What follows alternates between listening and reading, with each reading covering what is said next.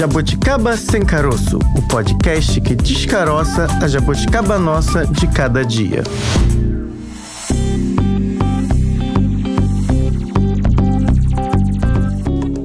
Terça-feira! Olá, jabuticabers! Terça-feira é dia de falar de política no nosso Jabuticaba Sem Caroço. Eu, Bárbara Pereira, ao lado, sempre, sempre, sempre, para todo sempre. Amém.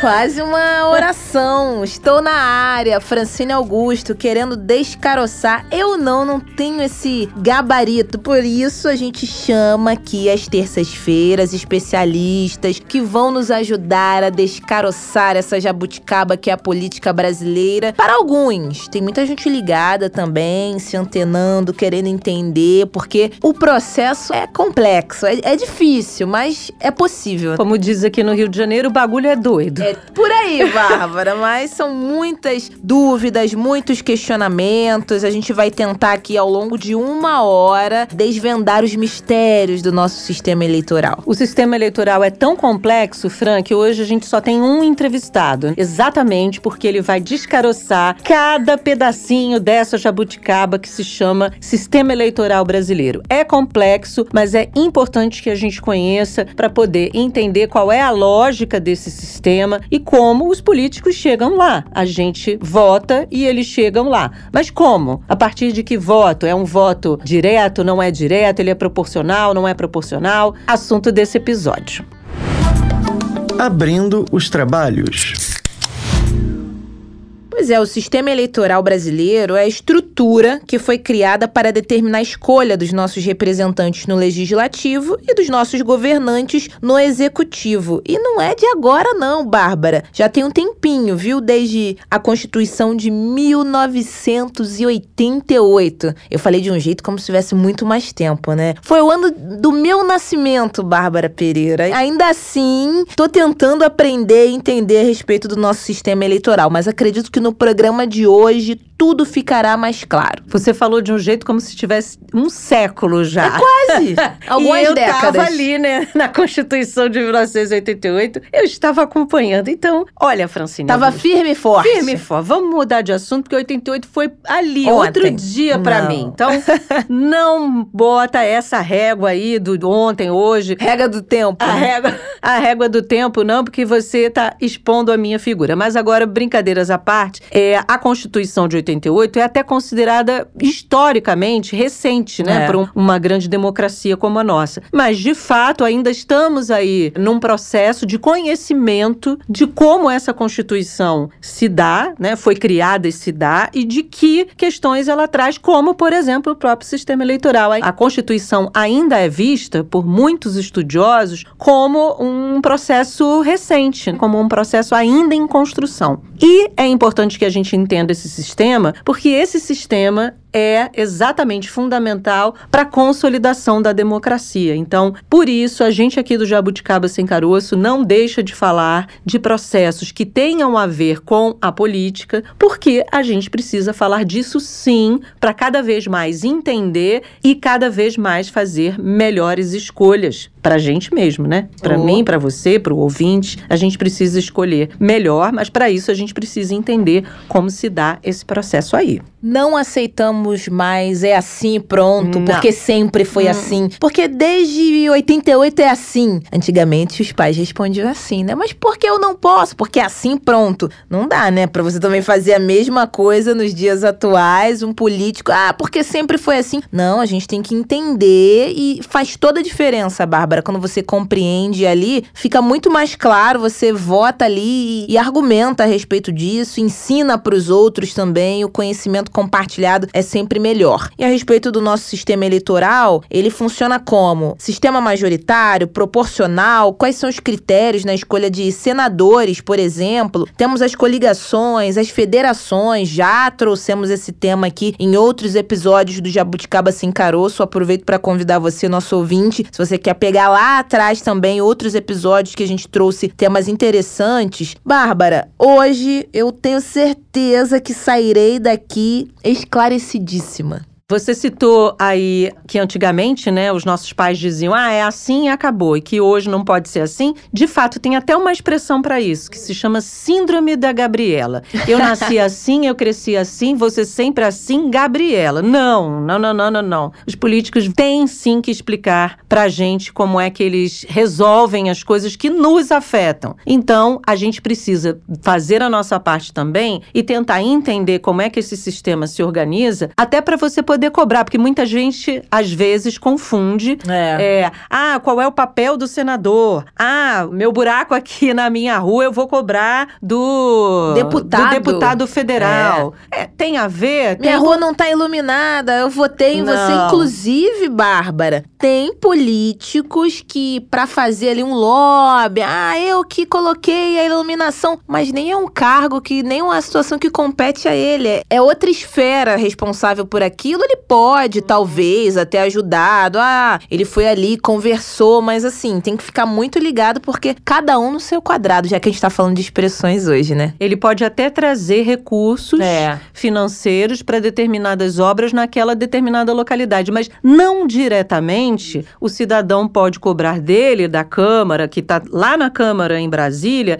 questões que são ligadas a esferas municipais, como você mesmo apontou. Então, isso que a gente vai falar hoje parece que não tem a ver, mas tem a ver como é que funciona o sistema para a gente votar e como a gente vai cobrar e o que, que a gente pode cobrar desses nossos representantes. Mas esse é um assunto, como você mesma disse, que a gente pede ajuda não aos universitários, mas sim aos especialistas. E a gente vai ouvir um deles agora. Ajuda os professores. Vamos lá. Direto do Palanque.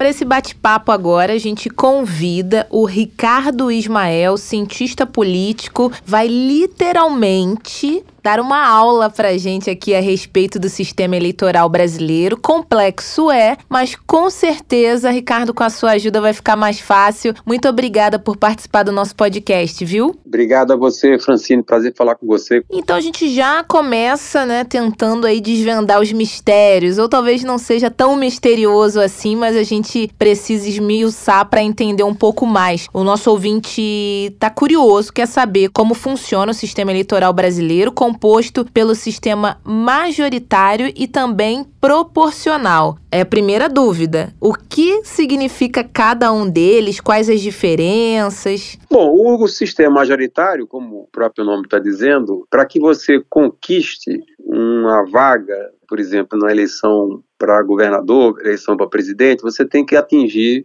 50% mais um. É, explicando. Então, nas eleições para presidente da República e para governador de estado, que é a eleição que nós vamos ter esse ano, você vai precisar ter 50% de votos mais um. Caso não atinja isso no primeiro turno, geralmente isso não é atingido por conta de você ter muitos candidatos no primeiro turno, então os dois mais votados vão ao segundo turno e aí quem tiver 50% mais um ganha a eleição. Então, esse é o sistema majoritário de dois turnos. Ele acontece na eleição para presidente da República e governador do Estado. Existe o sistema majoritário de um turno único, que é o que acontece na eleição do Senado Federal. Você vai ter aí vários candidatos. Aquele que conseguir ter o maior número de votos leva a eleição porque só tem um turno. Então, nesse caso aí, não há necessidade da questão de 50% mais um, mas ele vai ter que ter a maioria dos votos dado aos senadores. Portanto, ele seria um sistema majoritário de um único turno. Nas eleições para deputado federal, deputado estadual, aí há a mudança. Aí você tem um sistema proporcional. O sistema proporcional também, como diz o nome, é o número de vagas que um partido vai ter na Assembleia Legislativa Estadual ou na Câmara dos Deputados vai depender do número de votos, ou seja, a proporção de votos que ele tiver na eleição para deputado federal e na eleição para deputado estadual, isso vai corresponder ao número de vagas aproximadamente que ele vai ter na Câmara dos Deputados e na Assembleia Legislativa. Então, existe a ideia, portanto, da, de que a proporção de votos que você tem nas eleições para deputado federal e deputado estadual, você deverá é, ter essa proporção respeitada ou próxima a ela no número de vagas que você vai ter no legislativo estadual ou no legislativo federal. Quais são a, as diferenças aí e que isso talvez seja importante dizer? No caso da eleição enfim, para governador, para presidente e para é, o Senado. De fato, aí como eu falei, você tem um sistema majoritário aplicado nas eleições, e, portanto, aquele que conseguiu maior quantidade de votos leva, no caso, presidente e governador vão governar por quatro anos, e o Senado Federal, o senador, vai ter um mandato de oito anos. Como nós temos, no caso do Senado Federal, três senadores para cada estado, então, numa eleição, você tem a eleição de dois senadores e numa outra eleição de um senador, para que você não vai renovando o Senado Federal normalmente de 4, 4 anos, mas não integralmente, né, por conta do mandato ser de 8 anos. Então, quem foi eleito esse ano só vai, enfim, vai ter um mandato até, no caso, daqui a oito anos, até 2030. Então, nesse caso, eu estou dizendo, ele não participaria da eleição de 2026. Então, em resumo, o caso do Senado Federal, o mandato é de oito anos, difere do governador do presidente, que o mandato é de quatro. E, no caso da eleição para o Senado esse ano, vai ser apenas uma vaga em disputa.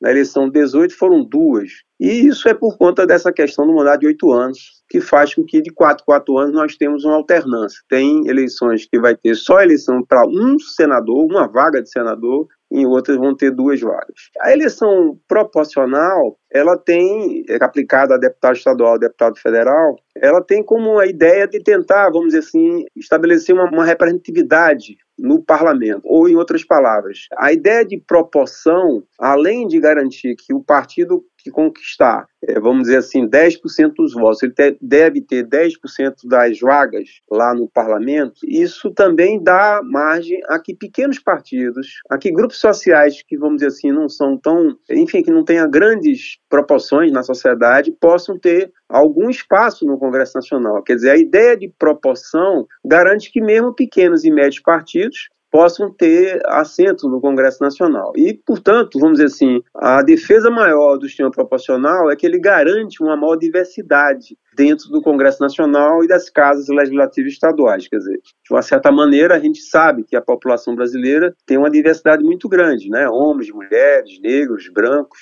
novamente pardos, você tem novamente é, pessoas com orientação sexual é, diferente, você tem novamente pessoas com religiões diferentes. Então, esta diversidade, o sistema proporcional tenta, vamos dizer assim, também privilegiar para que o Congresso Nacional, de uma certa maneira, espelhe aquilo que é o nosso país. Claro que isso tudo é de, em termos teóricos, porque na prática, no Congresso Nacional, a gente sabe que existe uma subrepresentação, por exemplo, das uhum. mulheres. É, a gente sabe que também tem uma subrepresentação quando olha pretos e pardos. Enfim, você tem, claro, ainda problemas de que a gente pudesse ter um Congresso Nacional que espelhasse essa diversidade que existe no país. Mas a ideia do sistema proporcional vai na direção de assegurar a diversidade. O senhor nos trouxe um cenário né, bem completo de como funcionam esses dois sistemas. Vamos tentar só destrinchar alguns dos pontos que o senhor traz aqui. Um deles, que é muita gente que se pergunta exatamente quando o senhor fala do Senado. Por que, que um mandato de um senador é de oito anos quando no executivo é de quatro? Né? Na cabeça de muita gente pode parecer, olha, ele talvez tivesse que ser proporcional ao mandato do executivo, porque estariam ali observando questões que têm a ver com aquele período de trabalho de um presidente ou de trabalho de um governador, no caso dos deputados estaduais. Por que que nós temos, né? Como é que o senhor analisa isso? Como é que o senhor responde a isso? Por o fato da gente ter mandatos diferenciados para cargos como o de senador, por exemplo, e do executivo sendo de quatro anos, sendo um mandato menor. Veja, é bom que a gente faça aqui um, uma nota de pé de página, uhum. como a gente fala um pouco no mundo acadêmico. Quer dizer, o Brasil é um país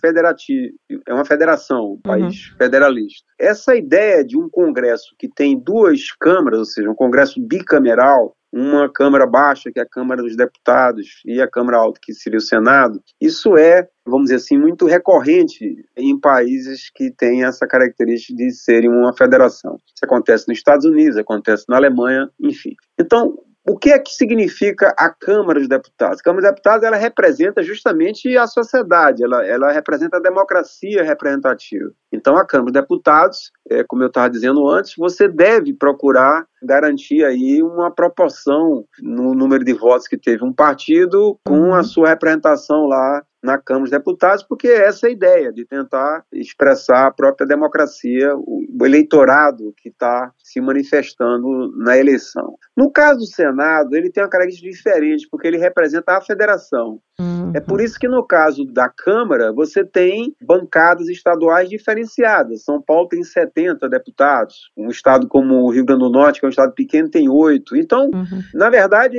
os estados vão ter bancadas diferentes por conta do tamanho da população, tamanho do eleitorado. E por isso que é, as bancadas estaduais variam dentro da Câmara. No caso do Senado, não, eles devem ter o mesmo número de senadores, três para cada estado. Isso é para que, no caso do Senado, sendo uma casa da federação, lá se procure resguardar esse pacto federativo que é fundador da nossa federação. Explicando a maneira para o ouvinte entender. Uhum. Quer dizer, quando a gente fala de uma federação, significa que esses 26 estados brasileiros, eles estabeleceram um acordo de conviverem juntos, de estabelecerem um acordo de unidade política. E claro que isso, para o Brasil, quase que é um, um tema que não é muito discutido. Mas em alguns países, por exemplo, na Iugoslávia, chegou a se dividir em oito países. Quer dizer, essa questão de que a federação possa se dividir, possa existir separatismo, isso acontece em algumas circunstâncias e em alguns países, inclusive agora no século XXI. Essa questão, vamos dizer assim, de um pacto político de natureza territorial, significa que esses 26 estados brasileiros hoje, eles aceitam estarem juntos, formarem uma nação, formarem um único país, uma federação, e isso, na verdade, vai ser motivo de o objetivo principal do Senado, de tentar resguardar essa federação, de tentar administrar tensões que possam existir, de alguma briga entre estados, de alguma questão que começa a causar eh, um problema mais sério, como eu disse, de uma insatisfação que possa resultar até em risco para o próprio Pacto Federativo. Então, como a gente não tem isso com frequência, isso aconteceu mais no século XIX, no Brasil, isso também, de uma certa maneira, ficou mais tranquilo no século XX, mas, como eu disse, no século XXI, essa é uma questão delicada. Uhum. Como manter uma unidade política num país de dimensões continentais com estados que são diferentes do ponto de vista econômico, do ponto de vista geográfico, do ponto de vista populacional, ou seja, nem sempre é uma questão fácil de ter um projeto nacional que todos se sintam contemplados. Para isso, o Senado tem um papel fundamental. Ele vai ser, portanto, uma casa revisora da Câmara. Se a Câmara dos Deputados tomar alguma decisão que vai, por exemplo, esmagar um Estado ou esmagar uma região, ou seja, vai causar um problema federativo muito grave, o Senado vai corrigir isso. Então, temos aí duas casas. Uma que é, representa a democracia representativa, Câmara dos Deputados, e aí o, o deputado federal é eleito com mandato de quatro anos, precisa renovar ele por, de quatro em quatro assim como o governador, assim como o presidente. E o Senado tem um mandato maior. Geralmente o Senado é ocupado por pessoas que acima de 35 anos. Geralmente são pessoas já com uma maturidade na política, muitas vezes são ex-governadores, ex-presidentes, enfim, pessoas que já estão, é, vamos dizer assim, com mais longa data, passagem dentro do mundo público e, e, particularmente na política brasileira. Tem uma trajetória então, aí, né, professor? Tem uma trajetória. Então, só para terminar, no caso aí, a decisão que foi dada que, no caso do, do Senado, ele tem um mandato maior, porque, como eu disse, ele não precisaria ser renovado em 4, 4 anos, porque a principal função do senador não é representar a população, é representar o seu Estado. O seu Estado que faz parte dessa federação. E no caso, assim, de municípios brasileiros que a gente acompanha, né, que alguns deles têm apenas o, um turno só para eleição de prefeitos. E a gente queria entender melhor por que que isso acontece, quando acontece, né? É, eu disse há pouco que para eleição para governador e para presidente da República, você tem eleição de dois turnos. Mas existe aí um detalhe, que é o seguinte: a eleição dois turnos, ela é assegurada no caso da eleição para prefeitura, só para aquelas que tenham acima de 200 mil eleitores. Ou seja, os pequenos e médios municípios, aqueles que têm abaixo de 200 mil eleitores, essa eleição seria em turno único. É claro que isso foi um, uma medida enfim, arbitrária, estabelecida, né, faz com que normalmente esses municípios acima de 200 mil eleitores não passem de 70, mais ou menos 70 no município no Brasil que tem esse tamanho. E aí, então, está a maior parte da população brasileira, aí onde você tem vamos dizer, em tese, uma maior complexidade, cidades que realmente, muitas delas são metrópoles, de São Paulo, Rio de Janeiro. Enfim, você tem aí uma situação que o constituinte, né, o legislador brasileiro, achou por bem fazer uma diferenciação. Uhum. E, como eu disse, no caso de municípios acima de 200 mil eleitores, aí você tem a eleição majoritária em dois turnos. Quer dizer, se ninguém conseguir também 50% mais um no primeiro turno, obrigatoriamente vai ter um segundo. Agora, como nós temos a grande quantidade de municípios brasileiros, são pequenos e médios municípios, né? nós temos 5.570. Uhum. Se você tirar aí os 70 que eu falei, a grande maioria esmagadora dos municípios vai se decidir em um turno único. E aí são municípios pequenos, que geralmente têm poucos candidatos, municípios médios que, como eu disse, não. Enfim, tem um eleitorado menor, e aí eh, o legislador achou por bem que a eleição pudesse ser resolvida em um turno único. O senhor falou aí da proporção, né, da proporcionalidade em, em relação aos estados, né? Um estado como, no caso da Câmara, num estado como São Paulo, ele tem aí o direito a colocar, a ter 70 vagas representando representando esse estado na Câmara. Qual é o critério para escolha desses 70? É também população? É a questão populacional? Qual é o, o número que se é envolvido aí nessa definição? É, essa pergunta é ótima. Veja, existe, como eu falei, a Câmara de Deputados, ela representa o país e é evidente que, como nós temos estados diferentes, estados que têm um eleitorado maior do que o outro, então o número de vagas que vão ser disputados naquele estado diferencia de um para outro, em função do tamanho. Bom, ocorre que o, o nosso legislador achou por bem também estabelecer um número máximo, um teto de número máximo de deputados federais, que seria 70. E estabelecer também um número mínimo de oito. Normalmente, esse número mínimo é que para que você não tivesse um Estado, nem um Estado brasileiro com menos de oito, que seria, normalmente, num conjunto de 513 deputados federais, que é o total da Câmara, pelo menos oito deputados teria é, todos os estados. Quer dizer, uhum. os estados menores, ex-territórios, seriam os que foram beneficiados com esta regra porque se fosse pelo tamanho do eleitorado, eles não conseguiriam chegar a oito. Então, isso acontece com alguns estados, principalmente da região norte, ex-territórios, que estão, vamos dizer assim, historicamente tinham um eleitorado pequeno, eles agora está crescendo em função até da, do processo econômico, migratório, mas são estados que, se fosse ao pé da letra, baseado no eleitorado, eles não teriam nem oito deputados. Então, uhum. o legislador estabeleceu que o mínimo era oito. E o número máximo de 70. Aí sim, o número máximo de 70 prejudica principalmente São Paulo. Prejudica por quê? Porque se fosse pegar o eleitorado de São Paulo, que é 23% do eleitorado nacional, e, e fosse reservar 23 vagas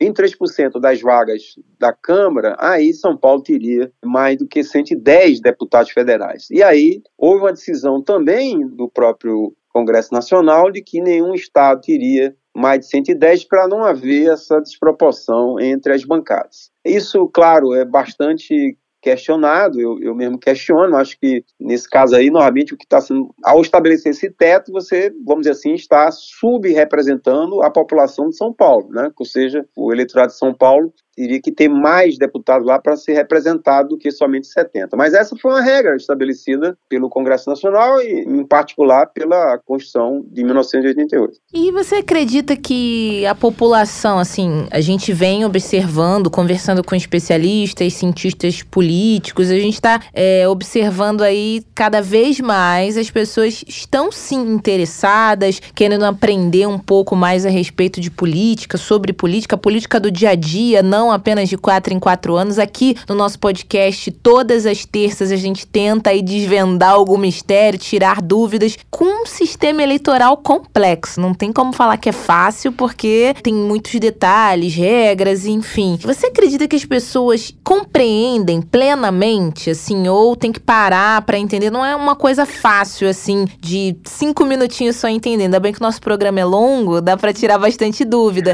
Mas, assim, a população em geral, ela about ler uma notícia assim rápido, qual é o sentimento? De fato, as pessoas também estão interessadas em entender esse processo, ainda está um pouco longe ou estão querendo aprender cada vez mais, na sua opinião? Porque difícil é, né? Sem dúvida, Francine. Eu acho que você colocou agora um ponto importante. Eu acho que para eleição majoritária, eleição para presidente e para governo do Estado, a eleição, da dinâmica dela, facilita a vida do eleitor. Vou explicar por quê. O eleitor, é, no caso da eleição para presidente, mesmo que existam muitos candidatos, eles vão estar ali, sei lá, oito, dez candidatos, e se você for ver, você teria três, quatro que são realmente competitivos. Então, a própria mídia, ela consegue cobrir bem a eleição presidencial. Você tem normalmente os principais candidatos são acompanhados diariamente, você tem debates, você tem entrevistas, enfim, não faltam informações para a decisão do voto para eleição para presidente. A eleição para governador, embora tenha, às vezes, um espaço um pouco menor, mas também segue a mesma lógica. O jornal local, o noticiário local vai acompanhar cada candidato, esses candidatos vão participar de debates, entrevistas, o eleitor vai poder compará-los e, no final, escolher aquele que ele acha que é a melhor. E, portanto, na eleição para presidente para o governo do estado, eu diria que aí existe, claro, uma quantidade de informações para a decisão mais consciente do voto. Para o Senado já começa a complicar, porque aí muitas vezes é uma eleição que some, vamos dizer assim, dentro do processo eleitoral que hoje envolve cinco eleições, né, para presidente, é. para governador, para Senado, deputado federal, deputado estadual. Então, o senador às vezes fica um pouco de lado, espremido entre, é, principalmente é. com a atenção maior que é dada presidente para governador. O problema maior é a eleição para deputado federal e deputado estadual. E aí, sendo muito objetivo, quer dizer, para a eleição, as eleições proporcionais, como a gente diz, se o eleitor não for mais ativo, ele não vai conseguir decidir bem. Por quê? Porque, inclusive, muita gente é, fica acompanhando só a eleição para presidente, para governador, deixa para a última hora a escolha do seu deputado federal, seu deputado estadual. E aí, muitas vezes, tem gente que chega até na última semana sem saber. Porque é, se você for olhar pelo programa eleitoral na TV, não dá para decidir, porque cada um fala ali 10, 15 segundos. Dá nem para entender mesmo... mesmo, né? Que falam tão pois é. rápido. É.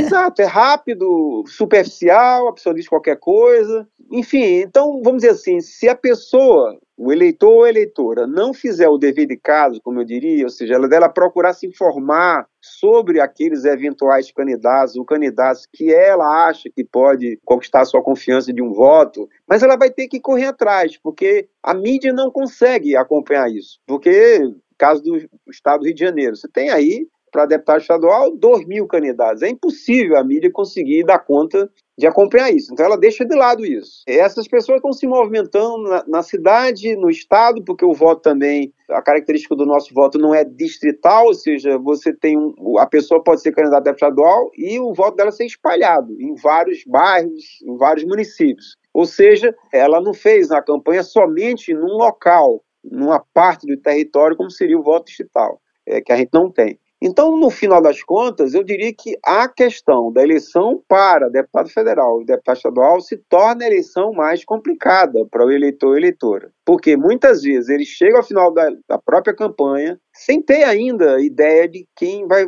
ele possa votar. E aí, como eu disse, é, se ele for observando a mídia, o jornal, o rádio, ele não vai conseguir decidir isso, porque ela não dá espaço praticamente para essa eleição. Ou dá espaço no sentido mais geral, falando que está tendo eleição, que as pessoas devem é, procurar ficar atentas, não votar nulo ou em branco. Mas, como eu disse, se o eleitor não tiver essa cidadania ativa, de procurar se informar sobre eventuais bons candidatos, verificar a sua trajetória, quais são as suas propostas, ele vai ficar meio no escuro no final da, da, da eleição. Então, eu diria que esse é um ponto é, importante. Outro aspecto também, só para fechar, é que a gente precisaria também estimular o, o, eleitor brasileiro, a eleitora brasileira, a refletir mais sobre as ideias que aquele candidato, aquela candidata encerra. Ou seja, afinal de contas, no Brasil se perdeu tanto a importância de partido, porque as pessoas simplesmente não sabem o que, é que os, os, programas dos partidos, não sabem o que, é que os partidos realmente defendem, os candidatos mudam de partido com como se muda de roupa, muitos né, fazem isso. Então, na verdade, essa cidadania ativa que eu me referi significa que você deve, não é votar na pessoa porque ela é mais conhecida, não é votar na pessoa porque ela é bonitinha, enfim, não é porque é uma celebridade, porque é isso, porque é aquilo. Não, você tem que tentar entender as ideias dela. Porque ela pediu. Você... Eu já ouvi isso, acredite, professor. Não, votei um conhecido aí porque um amigo pediu e não, não dá mais para fazer isso, né? Pois é, isso acontece com frequência. Porque muita gente chega no final, tá meio enrolada, porque não acompanhou, não se interessou, e aí é isso, vai se agarrar com a primeira pessoa que der alguma sugestão. O que faz com que esse eleitor, essa eleitora, passado três, quatro meses da eleição, nem se lembre mais em quem votou, porque não teve nenhum tipo de exercício assim de cidadania ativa para poder saber se aquela pessoa realmente representava suas ideias, minimamente. Então, eu acho que aí nós temos realmente um problema, né? O, o, a maneira como a eleição no Brasil acontece, por exemplo, na França. Na França, primeiro foi feita a eleição para presidente, aconteceu esse ano, e depois foi a eleição para a Assembleia Nacional, que é o equivalente ao nosso Congresso. Então, aí o eleitor primeiro vai resolver problema da presidência, vai ficar praticamente envolvido num processo aí que vai durar dois, três meses para escolher o melhor presidente e depois vai escolher o Congresso. Claro que sempre vai existir críticas também em relação a, a qualquer sistema eleitoral que você coloque. Não quer dizer também que esse da França não tenha seja passivo de crítica. Uhum. Mas como eu disse, há na ideia da França no sentido de tentar dizer assim, olha, vamos primeiro resolver a questão do presidente, aí depois, em vez de ficar discutindo só o presidente, vamos discutir agora o Congresso. Quem de fato representa a minha, né, a você, no Congresso. Ou seja, o eleitor, eleitora, ele deve ficar atento, porque, claro, a mídia, o, nós todos, ficamos muito interessados na eleição para presidente para governador, principalmente. Mas a gente também tem que pensar e, como eu disse, correr atrás de informações para escolher aquele deputado federal, deputado estadual, senador que mais se aproxima das ideias. Eu estou falando do plano das ideias, tá? Porque, afinal de contas, esse senador, esse deputado federal, deputado estadual, vai votar, vai tomar decisões. Em tese, deveria, se eu voto em alguém que vai tomar decisões próximas daquela que eu tomaria, ou seja, a ideia da representação política. Né? Uhum. Professor, muita gente pensa exatamente nessa linha que o senhor estava falando há pouco, de que essa aproximação com o voto de uma forma mais cidadã, conhecer mais os seus candidatos, estar mais próximo do que de fato aquele candidato tem para oferecer, se de fato ele tem algo para oferecer que te represente nesse processo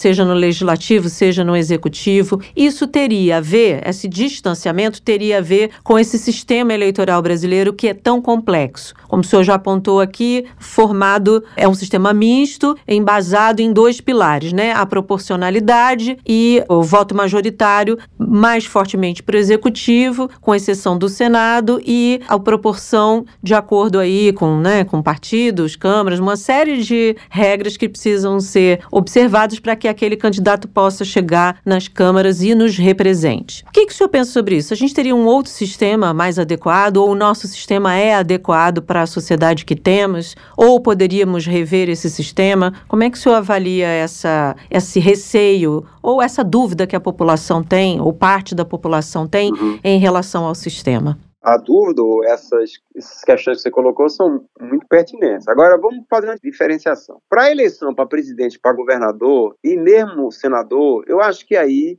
não existe tantas críticas ou tantas dúvidas. Uhum. Como eu disse, aí vai ter um número X de candidato a presidente, sei lá, 10 candidatos a presidente, 10 a governador, 10 candidatos a senador. Você escolhe um, no caso de governador-presidente, se não for resolvido em primeiro turno, vai para o segundo, e aí você decide é, entre aqueles dois que estão no segundo turno. Então, eu acho que aí a eleição é simples. Ela, é, ela é uhum. é muito objetiva e acho que as pessoas entendem se o candidato dela ganhou, não ganhou, enfim. O problema é na eleição proporcional, que aí realmente, muitas vezes, não, mas eu votei no meu candidato, e ele não foi eleito, porque aí entra detalhes que eu posso aqui rapidamente, para não ficar uma coisa muito complicada, lembrar para os nossos ouvintes. Então, veja, em primeiro lugar, o Brasil, como eu falei há, pouco, ele não tem um sistema distrital. Uhum. O candidato, a deputado federal, a deputado estadual, por exemplo, no estado do Rio de Janeiro, ele pode fazer campanha no estado todo, ele pode ter votos no estado todo. Isso, na verdade, dificulta essa vinculação do eleitor com o candidato.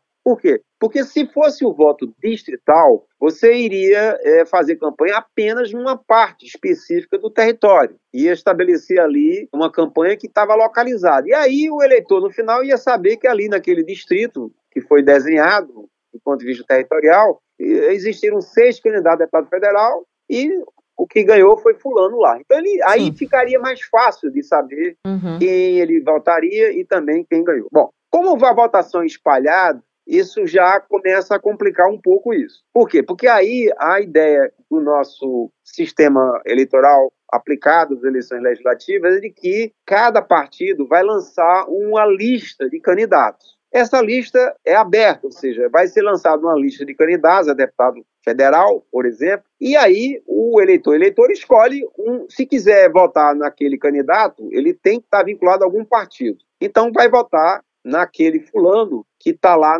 naquela lista do partido. Bom, no final das contas, quando você chegar ali no final do, do primeiro turno, que, que, na verdade a eleição para deputado federal estadual se resolve num turno só, é no primeiro turno e aí acaba. Então, quando chegar lá for feita a apuração, você vai verificar quantos votos aquele partido teve no processo eleitoral. Vai somar todos os votos dados a cada um dos candidatos do partido naquela lista. Como eu disse, se você tem uma lista que é apresentada por um partido para deputado federal. Vamos imaginar que tinha 40 nomes. Então, aí se vai somar as votações desses 40 pessoas que lá estavam na lista do partido e depois vai se contar, vai se tentar chegar a verificar quantas vagas aquele partido vai ter direito na Câmara de Deputados tem uma conta que é feita, não vou aqui sobrecarregar a cabeça do, do ouvinte, mas. Fique à seguinte, vontade. Portanto, vai ter que ser feita uma conta, depois que somar cada votação, o total da votação de cada partido, vai ser feita uma conta para dizer: olha, o partido A vai ter direito a três vagas na Câmara dos Deputados. E aí, nessa lista do partido A, que tinha 40 nomes, vai se verificar quem são os deputados mais votados. Os três mais votados, que são as três vagas que esse partido vai ter direito.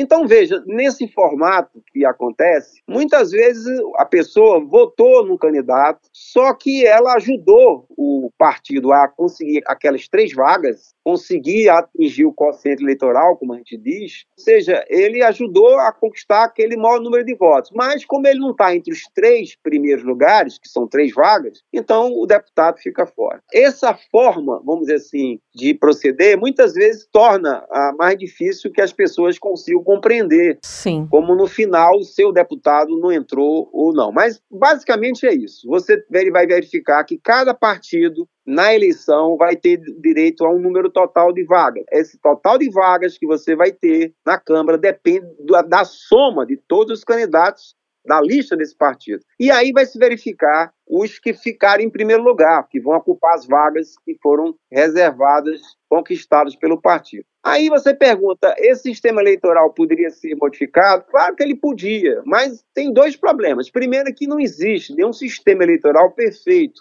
Uhum. Você dissesse, não, vamos importar um sistema eleitoral de um país daqui e dacular. Essa questão, como eu disse, ele não estaria isento de críticas. Se você mudasse o nosso sistema eleitoral, partisse para outro, também poderia haver, e provavelmente vai ter críticas, porque nem, não há perfeição.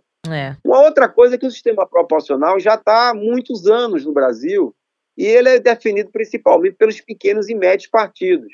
Por quê? Porque, novamente, se a gente adotasse, como eu já falei aqui para você, o sistema distrital, que é adotado nos Estados Unidos, é adotado no Reino Unido, isso faria com que você enxugasse muito o sistema partidário, houvesse uma redução drástica do número de partidos. Então, os partidos pequenos e médios não concordam na adoção de um sistema distrital. E a gente tem, por, por, seja pela tradição, que nosso sistema proporcional já existe há muitos anos, desde o século XX, seja pela questão dessa resistência dos pequenos e, e médios partidos não querer mudar isso, para não terem um revés, seja, se sumirem do mapa. E também, de uma certa maneira, como eu disse, é que a pergunta é: o, que é que vai botar no lugar? Uhum.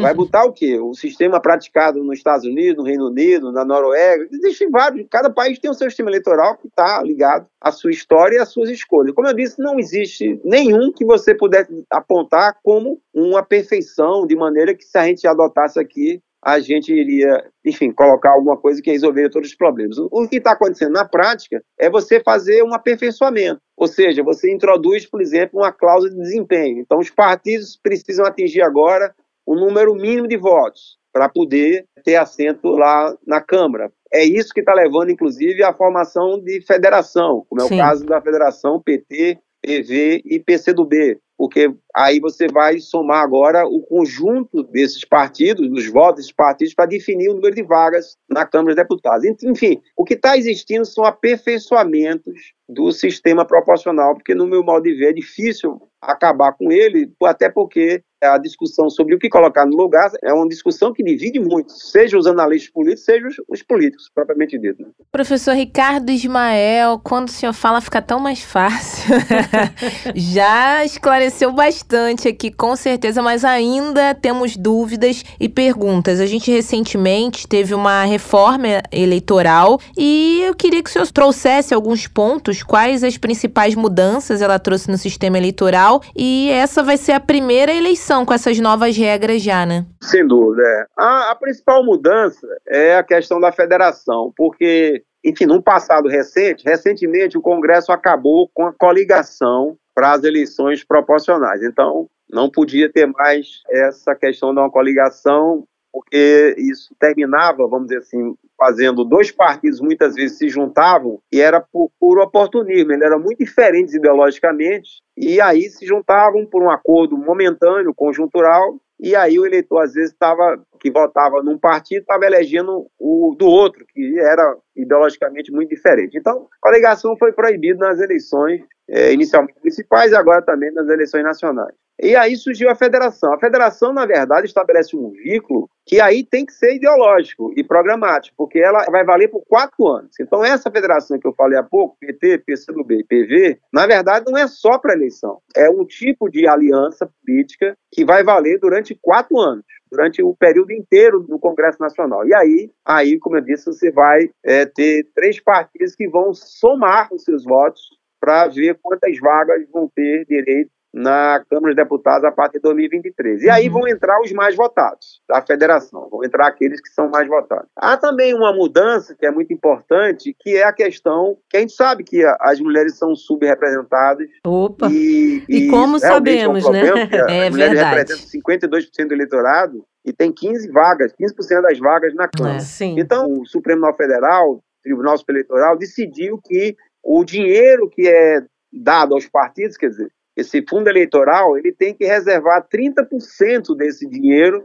para aqueles 30% de mulheres que devem ter na chapa para deputado federal, deputado estadual. Ou seja, isso foi uma evolução, porque antigamente você colocava lá só para inglês ver, preencher as vagas que são reservadas para as mulheres, mas na verdade não destinava o dinheiro para elas. Então, não adiantava de nada porque elas tinham dificuldade de fazer a própria campanha. Então agora tem esse essa questão, que vai reservar essa quantia para as mulheres. Acho também que houve um avanço também na questão em relação à população negra, porque também há uma orientação do Tribunal Eleitoral e do Supremo Federal que também seja reservados é, recursos para esses candidatos negros, mulheres ou homens, enfim, que por acaso estejam na lista lá do partido para a eleição para deputado federal ou estadual. Isso é importante, porque, como eu disse, se você não fizesse essa determinação, as cúpulas partidárias iam terminar direcionando os recursos para os seus afiliados, para é. aqueles que detêm mandato, ou seja, você teria aí uma grande dificuldade de, de pessoas novas, sejam negros, sejam mulheres, de conseguirem se candidatar e ter uma, uma, alguma chance de serem eleitos, porque não, não iriam pegar praticamente nada do fundo eleitoral. Eu diria que essas são as principais, tá certo? Agora, é claro, a gente tem ainda é, uma dificuldade muito grande para jovens, líderes comunitários, líderes sindicais, porque na verdade o dinheiro da eleição, o fundo eleitoral, ele termina, mesmo com essas recomendações que eu falei há pouco, que beneficiam mulheres e negros, é, ainda assim as cúpulas partidárias e os detentores de mandato controla uma maior parte desse fundo eleitoral. Ou seja, uhum. na verdade, o fundo eleitoral, de quase 5 bilhões de reais, tem uma tendência muito grande de impedir uma renovação, porque você não tem, enfim, o dinheiro está vindo normalmente para os partidos e ali claro que há uma influência muito grande das cúpulas partidárias. O caminho seria conseguir financiamento por pessoa física, quer dizer, os, as novas lideranças que queiram se lançar nas eleições desse ano, para não ficar totalmente dependendo do fundo eleitoral que os partidos controlam, deveriam tentar buscar alguma arrecadação ou pessoa física. Mas numa situação como a gente está enfrentando hoje, de crise econômica, e a falta de tradição do, dos brasileiros e brasileiras de estar dando dinheiro para um certo candidato, esse caminho também é um caminho é difícil. De qualquer maneira, eu acho que o mais importante aqui, e deixo aqui registrada a mensagem, é que além de olhar para a eleição para presidente, para governador, o eleitorado brasileiro deve olhar com carinho para a eleição proporcional, deputado estadual, deputado federal. Porque as decisões que vão acontecer a partir de 2023 vão ser muito importantes. Não tenha dúvida que tem muitas decisões para serem tomadas. Então não é uma questão menor ou uma questão menos importante do que eleição para presidente e para governador. Até porque a gente tem que aprender e entender como funciona próximo da gente, entender o que que o vereador faz, o que que o deputado faz, o que o senador, o governador, porque às vezes é mais fácil, professor, a gente apontar, ah, o presidente não fez isso, mas a gente não tá ali familiarizado, entendendo muito quem faz o que, justamente esse é um diferencial, como o senhor disse, não olhar apenas para o presidente ali, que é responsável pela nação, pelo país, mas quem tá pertinho da gente também faz toda a diferença né? Não tenha dúvida, é, Francis. Veja, a questão que você colocou, inclusive, é importante, porque a cidadania ativa, que eu já me referi, ela começa no município que você mora, no é. estado que você mora.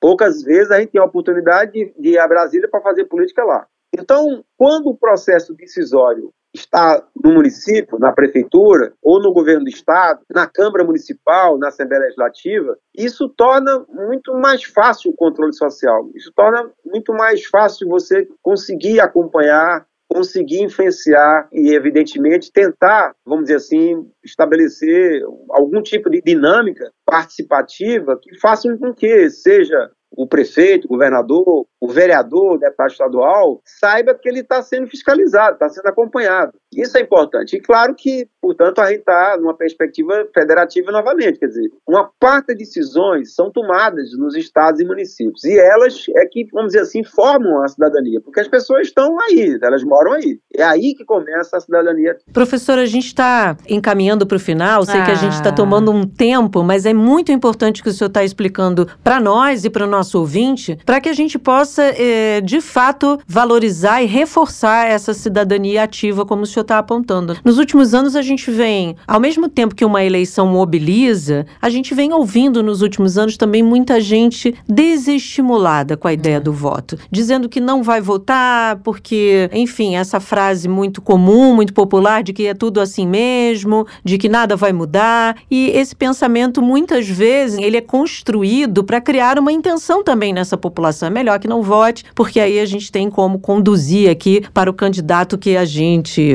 supostamente quer que ele esteja no comando. Queria ouvir do senhor da importância do voto obrigatório, porque no Brasil tem essa discussão. Outros países adotam o, o voto facultativo, mas aqui é obrigatório. Durante um bom tempo a gente tem visto como se não fosse obrigatório. Ah, é melhor não ir votar, eu pago lá uma multa, ou sei lá o, o que que faço, sou cobrado de alguma forma, mas eu prefiro não votar e não me comprometer. Queria que o senhor falasse um pouco disso, né? Do quanto essa cidadania ativa depende dessa consciência da importância do voto também. É, a pergunta é, muito boa. É evidente que, por tudo que eu falei, a cidadania ativa não é apenas durante o processo eleitoral, né? ele também acontece depois do processo eleitoral, quando aí você vai ter políticas públicas, decisões, portanto, ela precisa continuar depois das eleições. Mas o momento das eleições é um momento todo especial, porque é aí que você tem a condição, de fato, de tentar renovar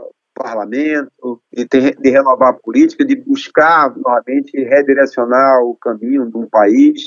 Aqui não se trata de uma coisa distante, é uma coisa prática. Uhum. Não há como aqueles que reclamam da política, eu me coloco também, porque quando a gente olha a corrupção, que é muito grande ainda no país, quando a gente verifica que os problemas ainda não foram resolvidos e a população sofre por conta dessa incompetência, dessa ineficiência, é, às vezes pode dar vontade, seja por algum tipo de comportamento de dizer assim, olha, desistir da política, não quero mais saber disso. Uhum. Só que esse caminho, esse comportamento, é estar tá entregando a, a, decisão para os outros, tá certo? Porque sim. vai ter eleição. É, Alguém sim. vai ser eleito, deputado federal, estadual, governador, presidente e senador. Abdicar do, do seu voto, dizer, se ausentar, votar nulo, votar branco, é um direito, não resta dúvida, não estou questionando que alguém possa exercer Sim. esse direito. Mas, como eu disse, ela é contraproducente quando a gente está imaginando mudar a política, no sentido dos valores, de ter novos valores, de ter pessoas que estão comprometidas com o combate à corrupção, estão comprometidas em tentar enfrentar a pobreza, a desigualdade, tentar melhorar os serviços sociais,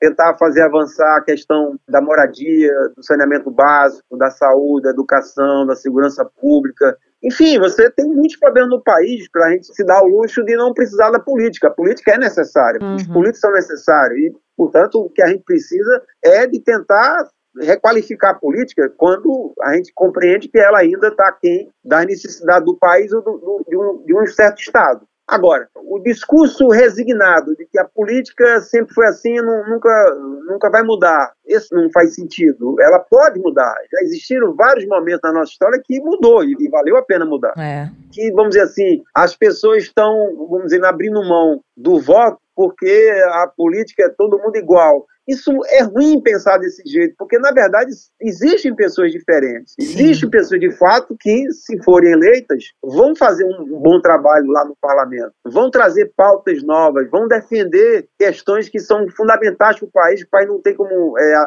postergar mais. Então, vamos dizer assim, a ideia de participação eleitoral, de tentar fazer, como eu disse, o dever de casa, verificar quem seria aquele deputado federal, deputado estadual, aquela que merecedora do, seu, do voto, quem seria o melhor presidente, candidato a presidente, melhor candidato a governador, enfim, é um, um tipo de esforço mínimo para que a gente possa construir um país e, um estado melhor e também um município, porque não há como é, não inventar ainda uma coisa nova, não inventar ainda uma outra maneira da política funcionar.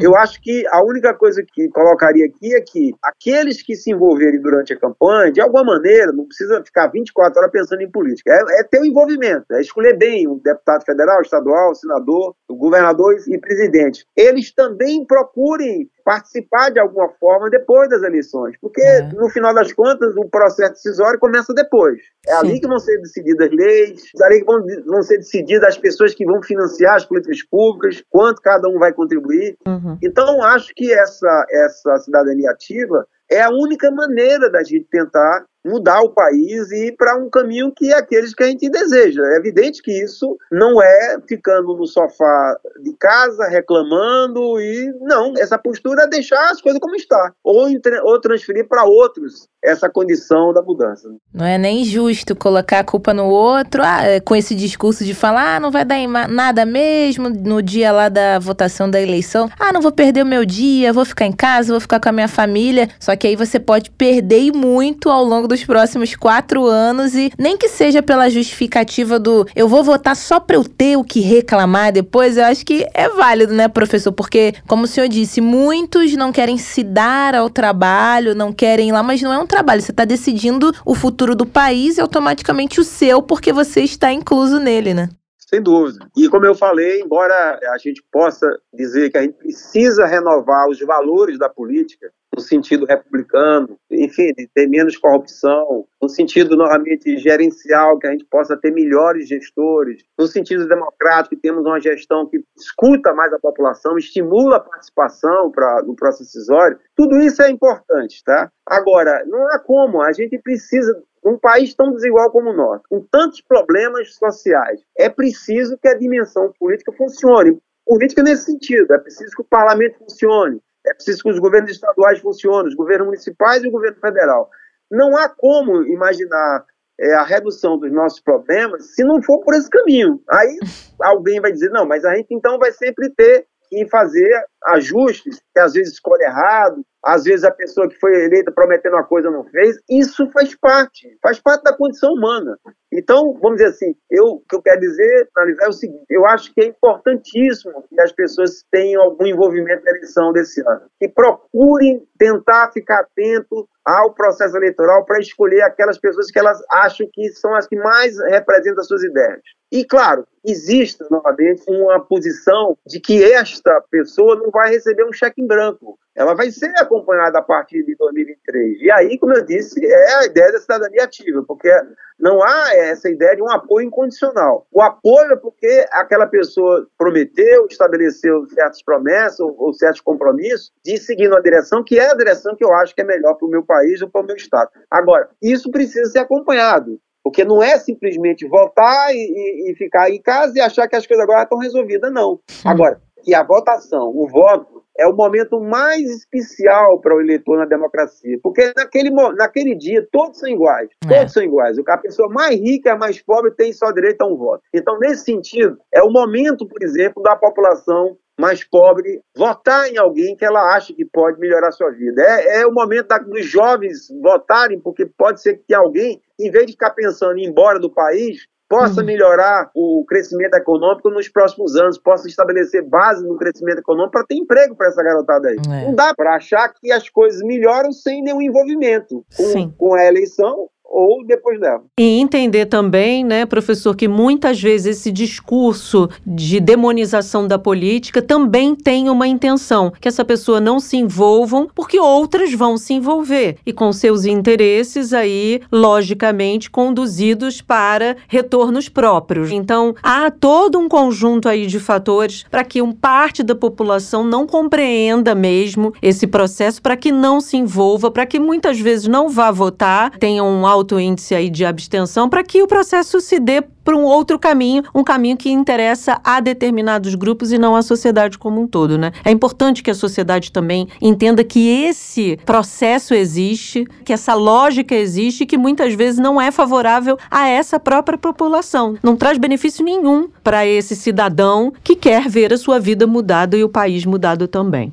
Muito bem colocado. Só para fechar também, a alienação eleitoral seria uhum. um termo que é utilizado para essas pessoas que, vamos dizer assim, estão querendo se desligar, desistir da eleição, como você bem disse, na verdade ela tem consequências políticas, Sim. certo? Ela significa uma coisa, se a alienação for muito grande, a tendência é que as coisas pouco mudem, ou, porque se os mais insatisfeitos, aqueles que estão querendo que realmente a gente possa ter uma política sendo feita de forma diferente, combatendo a corrupção, com mais eficiência na gestão, atacando os problemas que são emergenciais nesse país. Portanto, é necessário que na eleição a gente aponte para isso votando uhum. em pessoas que estejam identificadas com essas pautas. E aí, é claro, que votar nulo, votar branco, ou simplesmente desistir da eleição, se ausentando, isso não contribui. Aí eu estou dizendo, concordo com você, no final das contas, existe até uma postura meia é, interessada, vamos dizer assim, de um certo conservadorismo, que às vezes quer, normalmente, tentar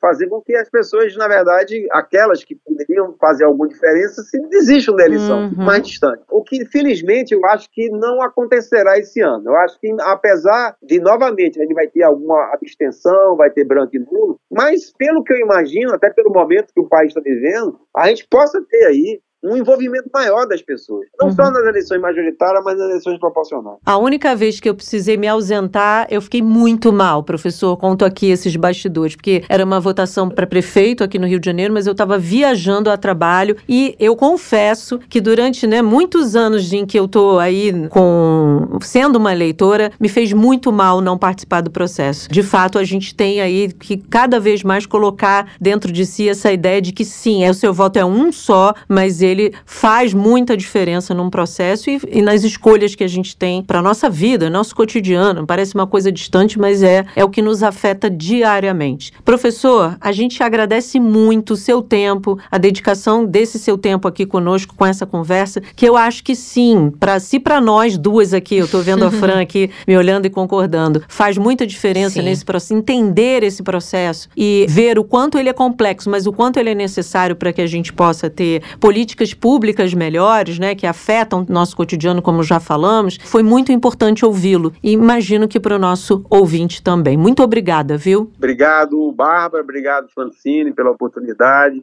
E vamos continuar interagindo. Um grande abraço para você. Até a próxima. Até, tchau. Tchau, tchau. Né?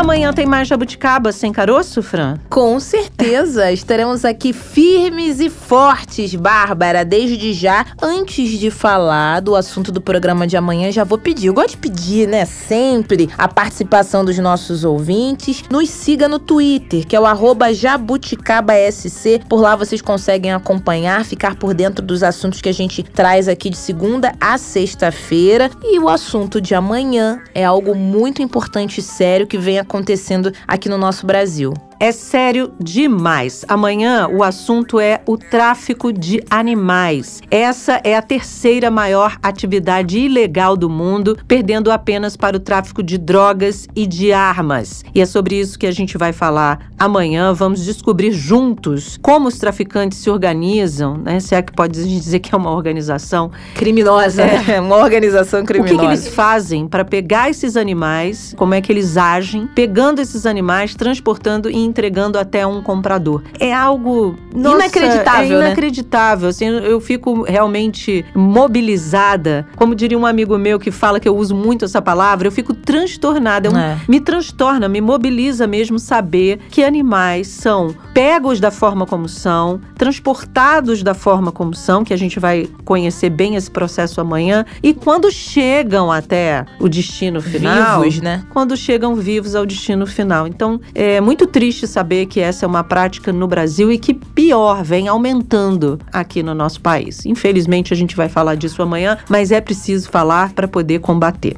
Com certeza, estamos nas principais plataformas. Siga, curta, compartilhe, seja um jabuticaba de carteirinha você também. Amanhã a gente tá de volta, viu? Foi um prazer estar juntinho com você agora. Tchau, tchau. Tchau.